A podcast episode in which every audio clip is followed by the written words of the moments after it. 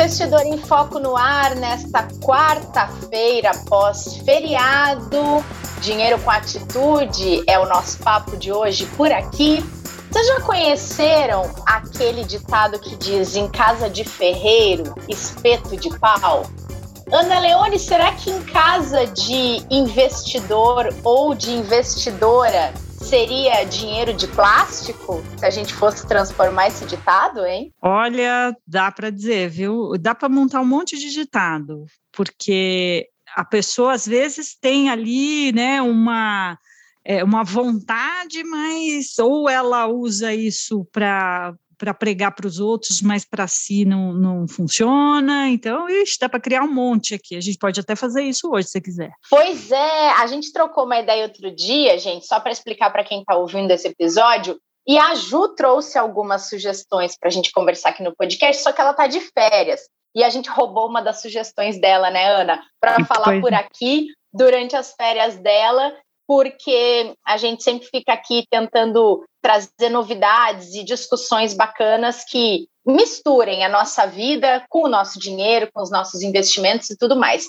E essa conversa de hoje vai muito na linha daquela história de faça o que eu digo e o que eu faço, né, Ana? Da coerência da gente tentar levar uma orientação e também seguir essa mesma orientação, né? É, essa é, um, é uma coisa interessante, porque às vezes fica muito mais fácil a gente teorizar para os outros, né? Mas quando a gente tenta aplicar para a gente, a coisa não, não acontece muito dessa maneira. E quando a gente está de falando de finanças, isso pode ser um problema, viu? No caso de, por exemplo, é, eu ter a orientação de uma pessoa que está com as finanças completamente bagunçadas e aí não consegue levar aquilo que fala para mim na vida dela e eu acabar estando ali sendo assessorada por alguém que de repente não resolveu os próprios problemas financeiros, é mais ou menos isso? É, se a gente pegar analogias de outros de outros segmentos, ficam mais evidentes, porque muitas vezes quando a gente está falando de dinheiro, como é uma coisa mais etérea, assim, não é tão palpável, a gente não consegue é, ver esses equívocos ou essas armadilha, armadilhas da mente. Então, é a mesma coisa da gente ir num pneumologista e encontrar com ele fumando na nossa frente. A gente vai falar: escuta, ele cuida da, do meu pulmão, mas não cuida do próprio pulmão. Ou a gente uhum. ia a um nutricionista e logo de cara ali na recepção a gente já vê um, um, um consultório cheio de balas, doces é, e coisas que, em geral, não são é, recomendadas para uma boa alimentação.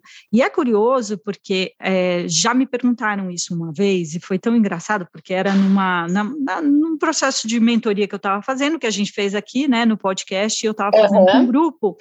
E aí me perguntou assim, Ana, mas como é que eu posso assim acreditar na recomendação de alguém sobre investimento se a pessoa tem os seus próprios problemas financeiros?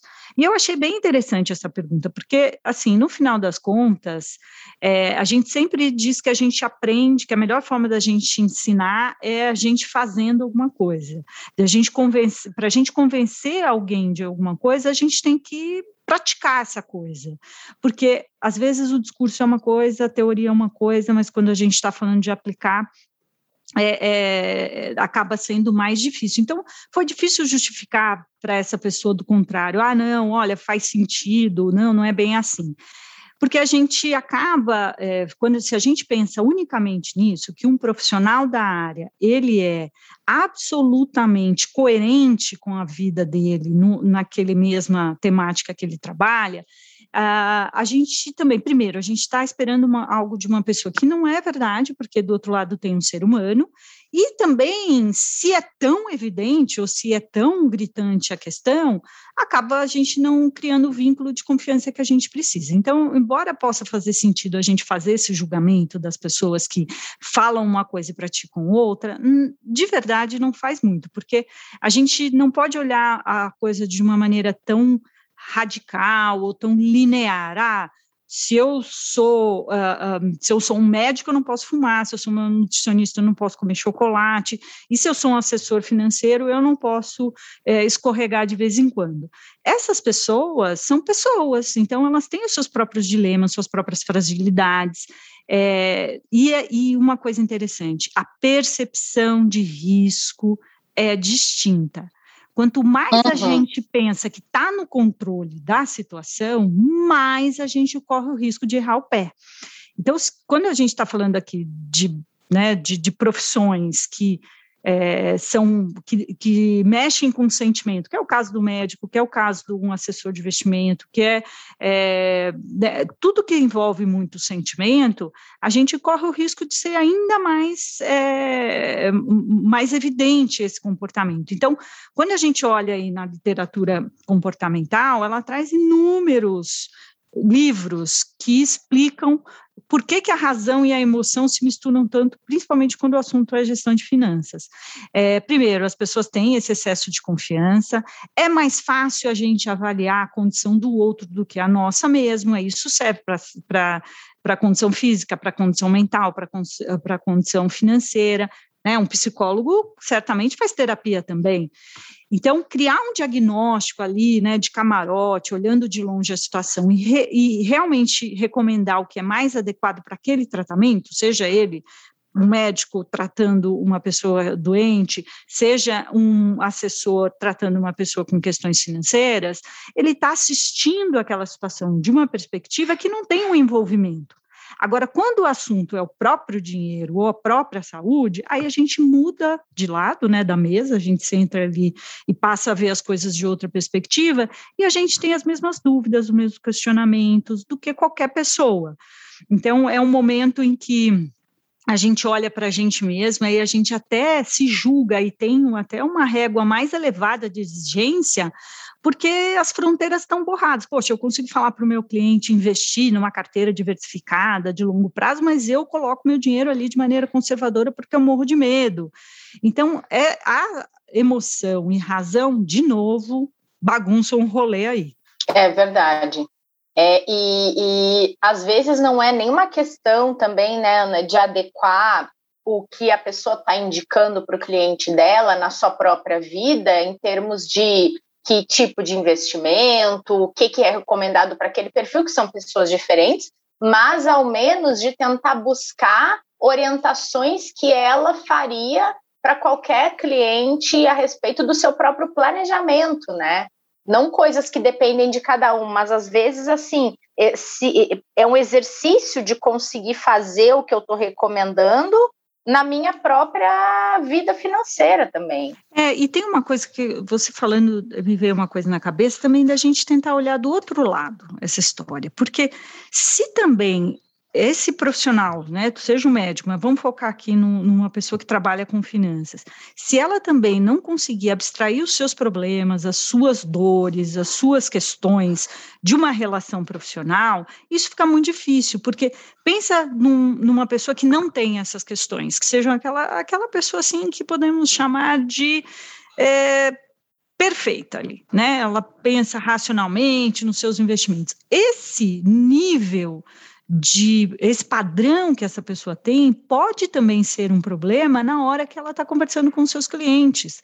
Por quê? Não porque ela não ela não vai ter empatia alguma, gente, porque todo mundo tem as suas questões financeiras. E, assim, é, eu já é, presenciei casos de pessoas assim, falando, não, mas como assim a pessoa não consegue é, diminuir as despesas? Não, é muito difícil mesmo, é um processo, não é uma decisão matemática às vezes, quando a gente também não tem esse, é, é, essa, o comportamento ele é borrado, né, gente? Ele é misturado. Então, se a gente não leva isso para, se a gente não consegue ter clareza disso, a gente pode é, é, errar a mão aí.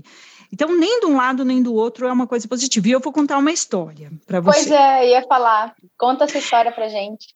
Olha, eu trabalhei muitos anos né, como assessora é, de investimentos num, numa instituição financeira, E eu tinha dois clientes que eu gosto de tratá-los assim, é, como dois personagens, eu falo isso muito em palestras. Um era a dona Zilda, que era uma senhora aposentada, ela tinha, ela era viúva, ela tinha ganhado é, de herança aí do marido uma quantia razoável, e ela era uma né, uma vovozinha assim típica, aquela pessoa que não, não tinha cuidado do dinheiro ao longo da vida, sempre foi a cargo do marido, os filhos assessoravam, ela era uma pessoa encantadora.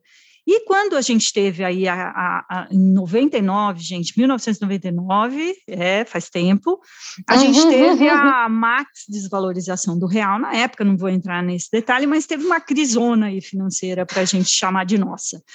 E ela ficou assustada, ela me ligou, eu me lembro bem de, dessa data porque era o dia que eu ia fazer uma festa de aniversário para mim, e aí também, né, não deu. Fiquei apagando incêndio lá com os clientes. E ela me ligou bastante preocupada com o dinheiro dela, né? E eu falei, não, dona Zilda, tá tudo tranquilo. Aí expliquei lá, né, qual a estratégia que a gente tinha adotado, e realmente a gente tinha feito aí uma, um bom movimento para aquele, para aquela situação de mercado. Logo em seguida me liga o senhor Roberto, que era uma pessoa mais experiente, ele trabalhava no mercado financeiro, era uma pessoa assim que ele tinha de experiência de mercado que eu tinha de vida na época. E ele ligou com a mesma aflição preocupadíssimo que ele tinha perdido muito dinheiro com aquele movimento, porque ele tinha carteira bastante diversificada em várias instituições, e ele precisava saber o que estava acontecendo com o dinheiro dele, etc. E aí eu falei a mesma coisa que eu disse para a dona Zilda, mas eu desliguei o telefone e falei assim, meu Deus, né? Ele tem de, como eu disse, de mercado o que eu tenho de vida. Ele sabe tudo isso, mas o que, que ele queria? Ele queria uma palavra de consolo, ele queria assim uma, que eu acalmasse ele, trouxesse certo conforto para ele numa situação de aflição que ele estava passando ali. Uhum. Mostra claramente que uma pessoa de mercado, uma pessoa experiente, que sabia exatamente o detalhe da estratégia que a gente estava adotando na época, ele não era isso que estava movendo aquela ação dele, né? Aquela a, a reação dele. E então isso mostra que não necessariamente por sermos profissionais do, profissionais do mercado, a gente vai ter uma relação que seja difícil como de qualquer um no mercado também. Obviamente que a gente pode ter aí algumas vantagens pelo ofício, mas ainda assim por trás tem um ser humaninho aí, né, gente? Que na verdade, em relação à maioria do cliente dele, esse ser humano tem mais é conhecimento, né, Ana? Uhum. Mas ele continua tendo as próprias emoções e ele vai enfrentar dilemas que talvez os clientes também enfrentem. É, e a gente acha isso também, né? que o conhecimento ele é suficiente para uma mudança de comportamento e não é. Quando a gente está falando das nossas decisões do nosso dinheiro, a coisa muda completamente de figura. Então, por mais que a gente leia ali uma cartilha certinho do que tem que fazer, não é assim. A emoção vai passar na frente da razão e vai tomar conta do cenário. E o perigoso é também, por outro lado, é quando a gente tem também um excesso de confiança. Então, a gente acha também que está amparado por tudo que a gente precisa de informação, e aí a gente fala: não, eu estou no controle da situação. É o tal do, é do excesso de confiança, que é um viés que ele é perigosíssimo e poderoso é, no nosso processo de tomada de decisão, e a gente até acaba desenvolvendo aí uma certa arrogância de achar que a gente está no controle da situação. Então, não, eu sei investir, eu sei o que eu estou fazendo, não, eu trabalho com isso, eu tenho clareza, é, eu tenho é, absoluta certeza de que os meus, o meu orçamento está sob controle. Então, a gente acaba tendo esse excesso de confiança e a gente não percebe que a gente ultrapassou algum limite, que a gente sabe, é, é, derrubou alguma barreira que a gente não deveria é, roubar, derrubar. É quando o, aquela coisa do usuário de droga, isso é uma, é, acho que é uma analogia até forte aqui, mas acho que ela vale. É aquele cara, não, eu sei o que eu estou fazendo. Não, gente, eu estou tranquilo, isso aqui não me afeta, eu não tenho essa dependência. Só que a disputa é, é desleal.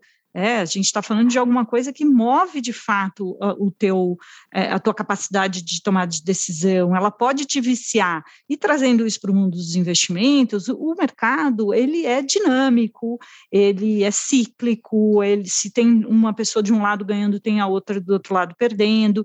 Então, no consumo funciona do mesmo jeito Se a gente uhum. se perde aí comprando demais, se, se deixando levar pelos prazeres, isso é um perigo. Então, cuidado com a arrogância do conhecimento excessivo. Não é porque a gente tem conhecimento que as coisas não podem sair do controle. E elas saem, e a gente precisa é, tomar cuidado. Boa. E diante dessa questão, falando um pouco da, da arrogância, um pouco é, da pessoa fazer a própria reflexão em relação à sua finança e não achar que porque ela conhece, ela sabe tudo, está tudo sob controle, que ela pode escorregar, né? Além de humildade, que conselho que fica quando a gente coloca essa questão da arrogância financeira, da arrogância profissional, é, diante disso tudo que a gente conversou? Olha, a primeira coisa é, é uma relação, quando a gente está falando de cliente, assessor, de confiança. E, e, tem uma coisa de bater o santo mesmo, né? De que às vezes com uma pessoa dá certo, outra não dá como uma terapia, como um médico. Então, a primeira coisa é você escolher alguém, ou que, que, possa te ajudar ali nos desafios que você tem. E a gente sempre precisa de ajuda, porque hum, é, é, como os médicos, gente. Eu conheço um monte de médico, eu vou te falar, viu? Eles cuidam da. Eu cuido melhor da minha saúde do que eles, assim, disparado. nossa, assim, às vezes eu vejo, eu falo assim, você foi fazer exame? Não, imagina, a pessoa fica dentro do hospital, assim, é só ela mesma pegar ali, furar, tirar o sangue e fazer o exame. A gente sempre precisa de alguém para cuidar do, da, das coisas que às vezes nós mesmos somos especialistas. Por que isso? Porque a gente sempre vai ter uma, uma opinião é, com menos emoção, é, vai ter uma visão de fora da situação, em que vai conseguir nos mostrar caminhos que sejam mais apropriados para aquilo que a gente precisa. Então, mesmo os médicos mais destacados que eu conheço, e, e né, esses aí de referência absoluta nas suas especialidades, eles precisam de outros médicos para cuidar da própria saúde. Isso vale também para as finanças. Muitos profissionais que trabalham com, com, com, né, com investimentos na área financeira têm lá suas questões. Então, é, talvez precisam de pessoas para assessorá-los para tirar um pouco essa, esse envolvimento ali. E também a gente não pode esperar né, que os próprios pedreiros construam as próprias casas, quer dizer, os pedreiros construam as próprias casas, que os marceneiros façam seus próprios móveis, que a manicure pinte a sua própria unha. Então, a gente sempre ter alguém para nos ajudar em coisas que, hum, primeiro, não somos especialistas, e mesmo que sejamos, uma opinião de fora, menos, menos emoções envolvidas, tende a ser mais eficiente. E a gente tem que aceitar, né, inclusive para nós mesmos, que nem sempre uma pessoa tem habilidade em qualquer área, ela consegue fazer tudo, e a gente tem que entender que a gente sempre precisa complementar essas competências. Então, assim, além do meu conselho de ter uma humildade, de falar, reconhecer que tem um problema, de que ninguém está no controle absoluto de qualquer situação, é a gente procurar alguém que possa nos ajudar nessa tarefa, né? Cuidado, porque o excesso de confiança realmente pode ser bastante perigoso. Ele é bom, ótimo, né? Faz a gente lá, às vezes, assumir desafios que, que, que pessoas que têm ali um pouquinho mais de, ficam mais ali na na retração não conseguem, mas eu acho que é uma, uma dica importante aqui para a gente refletir. É mesmo. Essa questão da a confiança é importantíssima, mas ela não pode se transformar numa arrogância, né? É, e não é tudo, né? Não dá. Isso aí, Exato. o fechamento foi perfeito. E tem dica de livro? Eu tenho hoje. Ah, então começa você dessa vez, vai. Vou lá. Tá bom. Eu trouxe para esse episódio o, a dica de um livro que chama Tristezas Não Pagam Dívidas, Amo é um esse livro. livro. É? Amo! Eu chorei de rir com esse livro. Ai, a Mara é ótima, né? É, é um livro da Mara Luque, uma jornalista especialista na cobertura econômica, trabalhou anos na imprensa. Eu tive o prazer de trabalhar com a Mara no My News antes de vir trabalhar aqui no Itaú. Ela criou o My News, que é um canal, uma, um canal completamente digital de informação de economia mesmo. E uhum. a Mara é ótima e ela tem uma história super peculiar, porque ela quebrou duas vezes. Uhum. E depois que ela quebrou, ela resolveu estudar para correr atrás do prejuízo e entender o que ela estava fazendo errado de forma recorrente a ponto de ela não conseguir resolver a da vida financeira dela. E aí nesse livro ela traz um pouco desses casos Ela é uma pessoa muito prática, muito objetiva, é um barato, divertidíssima.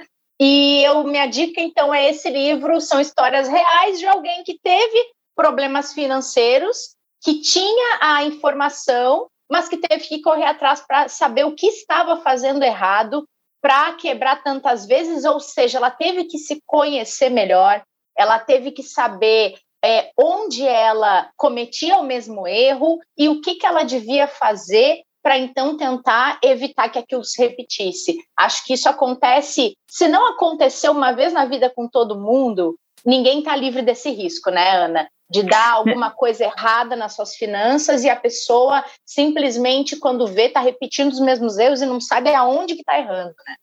Não, e esse livro é muito legal. Eu aprendi uma coisa: que às vezes a gente hum. ri ou a gente gosta muito de um livro porque a gente se identifica muito com ele. É. E esse livro, gente, é, é engraçadíssimo. Eu, eu chorei de verdade da risada. Assim, tenho, eu não vou dar spoiler do livro porque vocês têm que ler mesmo, mas eu, eu chorei de dar risada. Chorei, chorei, chorei, porque eu falei, meu Deus, e aí é uma prova de tudo isso que a gente falou mesmo, de como o conhecimento não é necessário quer dizer, não é o suficiente para cuidar do que das nossas próprias questões.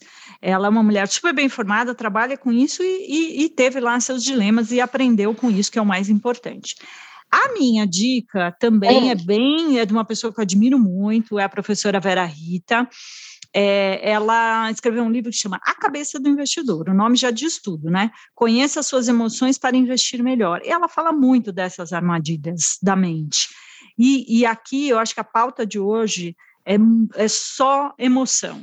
A, a, é. assim, é uma, uma, uma coisa que a gente precisa domar ou precisa ter clareza dela para que a gente lide melhor, porque sempre a emoção vai ganhar da razão. E, e nesse livro ela consegue explicar isso muito bem. Fica aí minha dica. Muito bom. E esse mês em especial, né, Ana? A gente vai falar muito da questão emocional, da interferência emocional aqui no Dinheiro com Atitude, porque semana que vem é a Semana Nacional da Educação Financeira, então nossos conteúdos todos vão ser voltados para essa relação é, da gente com o nosso dinheiro e como tentar encontrar um equilíbrio. E essa semana também tem aquela tão esperada ou desesperada Black Friday, né, Ana?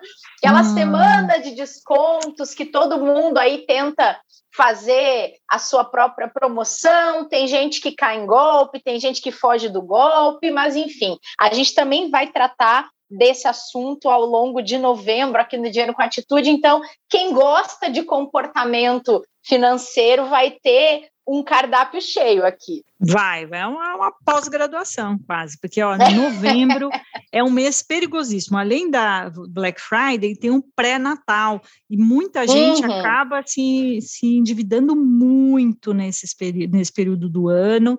Então, ó, gente, não vai faltar conteúdo legal aí para a gente mudar essa realidade, hein? E outro dia eu estava lembrando do seu filho, Ana, que faz aniversário perto da, da Black Friday, você Exato. negocia a questão dos presentes, porque eu queria comprar um perfume e aí eu pensei assim, uh, ah, vou pesquisar, né? Vou ver quanto está custando, onde é que está mais barato, não sei o quê. Aí eu lembrei, opa, vou pesquisar, mas não vou comprar, vou esperar para ver se vai ter um desconto real daquilo que eu estou querendo comprar, né? Então eu segurei minha ansiedade, estou só na pesquisa e vou deixar até o final do mês para ver se realmente vai existir um desconto ou não. É, isso é um expediente legal. Dando um spoiler já, hein, gente, para vocês. Isso é um expediente legal. Pesquisem o que vocês querem, até para ficar de olho naquelas coisas que acontecem por aí, infelizmente. Depois a gente pagar metade do dobro. Então, vai é. já, faz uma lista do que quer, já pesquisa os preços, porque isso pode ser aí uma vantagem para aí sim aproveitar oportunidade, se for o caso. É verdade. Muito bom, Ana. Então, nos encontraremos na Semana da Educação Financeira. Bom restinho de semana para você e até a próxima. Até, gente. Um beijo. Outro. E obrigada a todo mundo que acompanhou este dinheiro com atitude, cheio de reflexões. A gente volta nesta quinta-feira para falar de cenário econômico e mudanças nas projeções econômicas para este ano e também para o próximo. Não percam. Para saber lidar com o dinheiro, é preciso sim ter muita atitude. Por isso, todas as quartas-feiras temos um encontro com a Ana Leone, uma das mulheres mais influentes do mercado financeiro, e em conjunto vamos desvendar as diversas faces da sua relação com o dinheiro. Vem com a gente!